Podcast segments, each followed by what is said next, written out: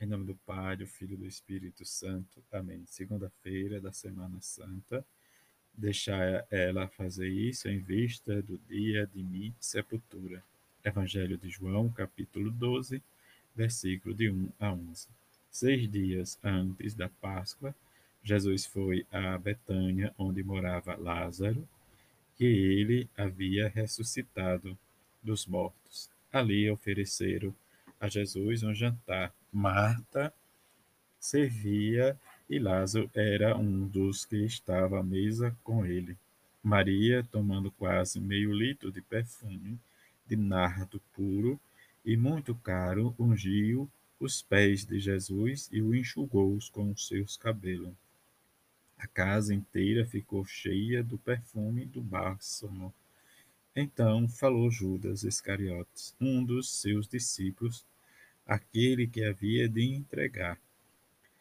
Por que não se vendeu este perfume por trezentas moedas de prata para as dar aos pobres? Judas falou assim não porque se preocupasse com os pobres, mas porque era ladrão. Ele tomava conta da bolsa comum e roubava o que se depositava nela. Jesus, porém, diz: Deixa ela fazer isso em vista do dia de minha sepultura. Pobres sempre os tereis convosco, enquanto a mim nem sempre me tereis. Muitos judeus, tendo sabido que Jesus estava em Betânia, foram para lá, não só por causa de Jesus, mas também para verem Lázaro que Jesus havia ressuscitado dos mortos. Então, os sumos sacerdotes disseram, decidiram matar também Lázaro, porque por causa dele muitos deixavam os judeus e acreditavam em Jesus. Palavra da salvação, glória a vós, Senhor. Nesta segunda-feira, em que nós lemos a passagem da visita de, lá, de Jesus a, a o amigo Lázaro e as suas irmãs. Deus entregou seu Filho único como prova de amor. A cruz é a prova concreta onde chega o amor para salvar a humanidade. A dor e o sofrimento, muitas vezes dos injustiçados, têm, desde na cruz, uma segurança onde o amor vence e continuará vencendo. Mas para ser acolher diante né, do, do drama ou a cruz em que era desprezado ou desprezo para sempre, mas em que, diante da escolha do Sinédrio em crucificar Jesus ou matar Jesus, que se manifesta como nós ouvimos no Evangelho. Diante dos ditos de Jesus, em que viver a esperança e o amor para uma entrega total. E dessa entrega, a nossa espiritualidade cristã, que vem da cruz de Cristo, está resumida realmente onde buscamos sempre né, viver a nossa doação e a nossa entrega. O gesto de Maria em, em ungir os pés de Jesus com né, diz, o perfume deixa Lázaro Judas, né, diz, em uma situação em que se coloca, diz, a questão do ser pobre.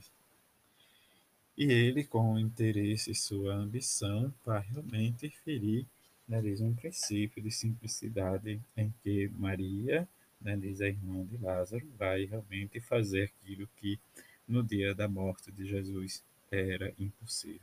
Mas diante do seu serviço, em ter realmente nesta semana uma serenidade né, em que vamos ouvir, né, diz o, a questão como o profeta Isaías nos fala desse servo sofredor, mas que nos ensina a serenidade, né, diz quem que nos enche de paz e que nos toma pela mão e nos conduz pela via do amor, mas que decorre também da nossa às vezes hostilidade, ou às vezes a questão de perseguição e até a mesma morte, mas em que a nossa vida seja a exemplo deste servo, um servo que realmente ajude e que não seja pelo poder de escravizar, mas pela humildade que liberta. Como nos diz o Evangelho, né, diz o questão do gesto de humildade, de hospitalidade, que acolhe, né, diz com mansidão, né, diz e nos garante o acesso, diz a vida eterna. Que olhemos nesta semana né, e viver e buscar nossa identidade de, de discípulo para assumir este compromisso junto com o projeto de Jesus. E dentro do projeto de Jesus, que nos identifiquemos para sermos cada vez mais discípulos anunciadores da palavra de Jesus e do seu testemunho. Que a nossa identidade de cristão seja no amor, no cuidado, na solicitude com o nosso próximo e diante dessas solicitudes sermos fraternos, em que a fraternidade humana é arriscar a sua vida, gastar a vida, talvez de perder a vida, como Jesus nos diz, mas numa coerência, no compromisso com o Evangelho de Jesus. Que rezemos e peçamos a bem-aventurada Virgem Maria, que nos ajude cada vez mais a sermos doadores de nós mesmos para o serviço do Evangelho de Jesus. E que esta segunda seja abençoada para nós e façamos a nossa experiência nesse tempo de oração, de jejum e de esmola. A todos uma feliz segunda-feira. Fique em paz.